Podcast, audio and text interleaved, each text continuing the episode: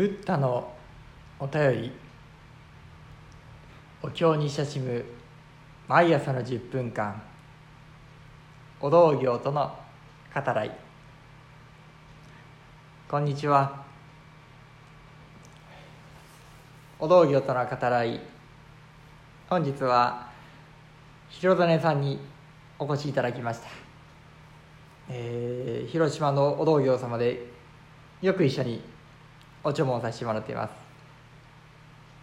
今は方向寺様での毎月の勉強会が終わった後なんですけれども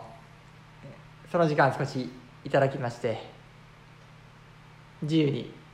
お話をお聞きできたらなということを思います。それでは広種さんよろしくお願いします。お願いします。お願いします。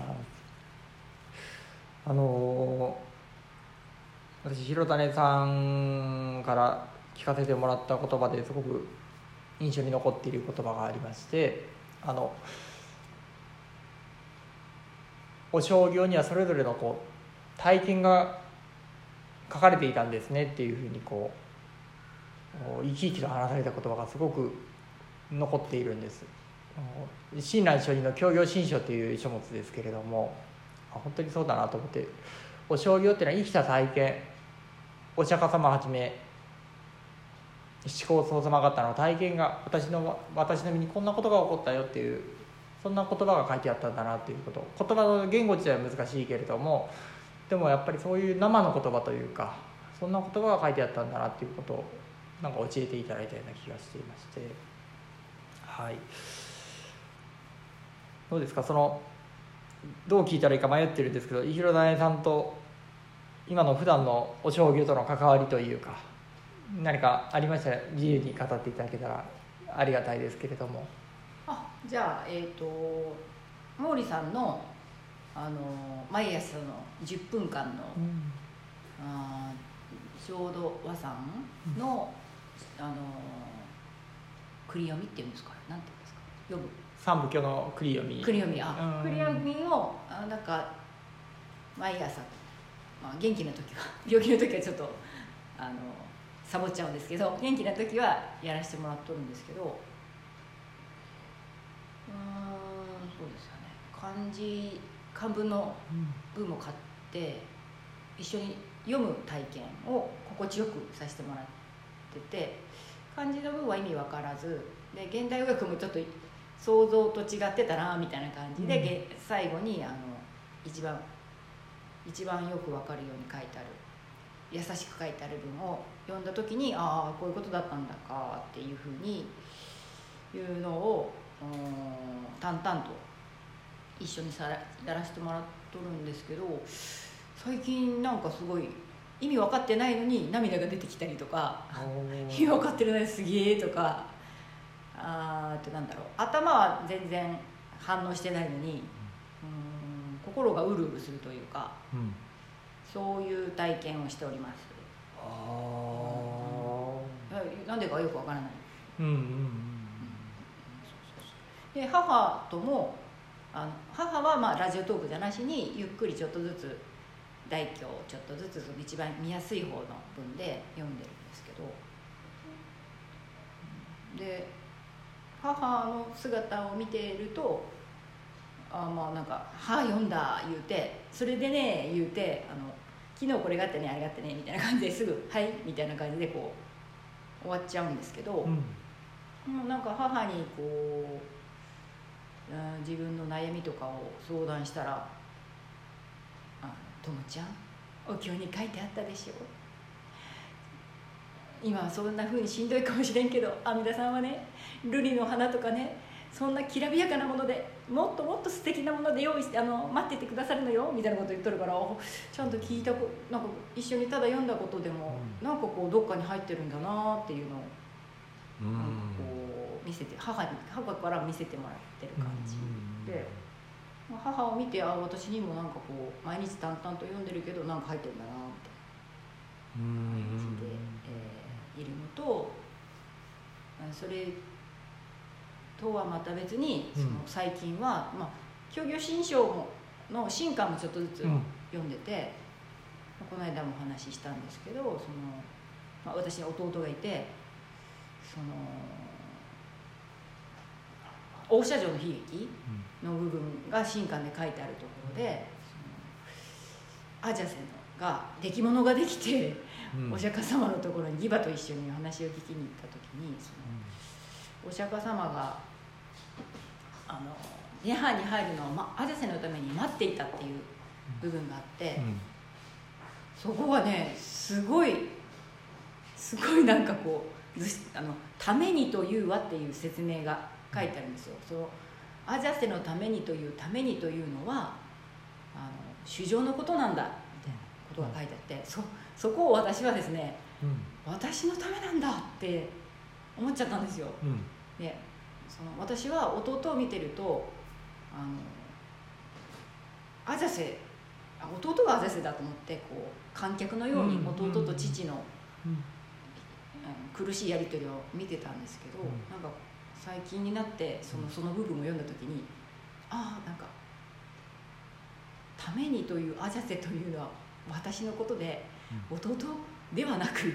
私のために弟と父が見せて目の前で見せてくれてたんだなと思って。うん。なんかねそれはすごいねい何遍読んでも涙が出るんですよそこは。ああ私のためにそれであの傘がこう出来物が癒されていくっていうところもすごいねなんかこううるうるくる。うん。もう本当にね私の出来物を直してもらう感じ。あー。なんだろう私出来物できてないんですけど私の心の出来物をうん。直してもらう感じがして、うん。すごいああのうあそこのところはすごい響く。響きます。なそれはまあ弟が命を懸けてうん。見せてくれたからっていうのもあるんですけど、うん。弟の命がうん。私にそうそういうふうに直撃してくださる感じ。うん。弟さんの命がうん直撃してくださる。って感じですね、そのお経の言葉となって、うん。交通事故だったんですけど、うん。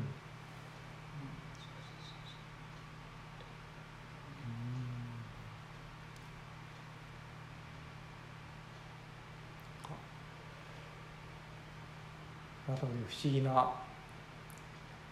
お経の動きといったらいいんですかね。働きといったらいいのかあの聞かせてもらえているようなふうに思うんです。あの身を通してというか心を通してというか何かこうよくは分からないけれどっていう言葉を使ってたらぼやけるかもしれないけれどもでも働いている現実があるというか響いてしまってる涙が流れてしまっているという現実はあって。うん。そうか。そうした中でお母様とのご因縁であったりお父様とかお父さんのご因縁も絡まったりしていて。こう。あの言葉を思いますねその禅の大師の言葉ですけれども「教教はこれをたとおるに鏡のごとし」というふうな顧問がお言葉がありますけれどもお経様、まあ、ブッダの頼りとも言ってもいいですけどそれは本当にこう私自身を映す鏡なんだということでびっくりしましたね。先ほどの「涅槃行アジャセオの救い」の話を聞かせてもらっていると以前はこう客観的にと言いますかそこに弟さんが映しておられるように見えてたけれどもある時こう「ために」というお言葉からこう自分自身のまた姿が映ってきたというか映し出されてきたのかなそんなことをこう感じながらですね聞かせてもらっていました。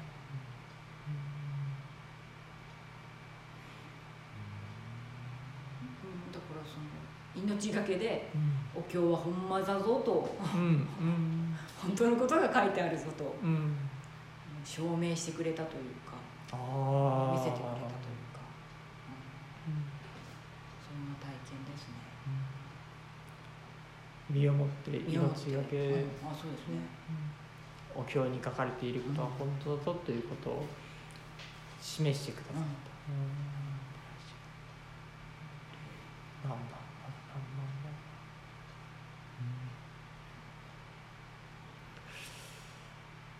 いや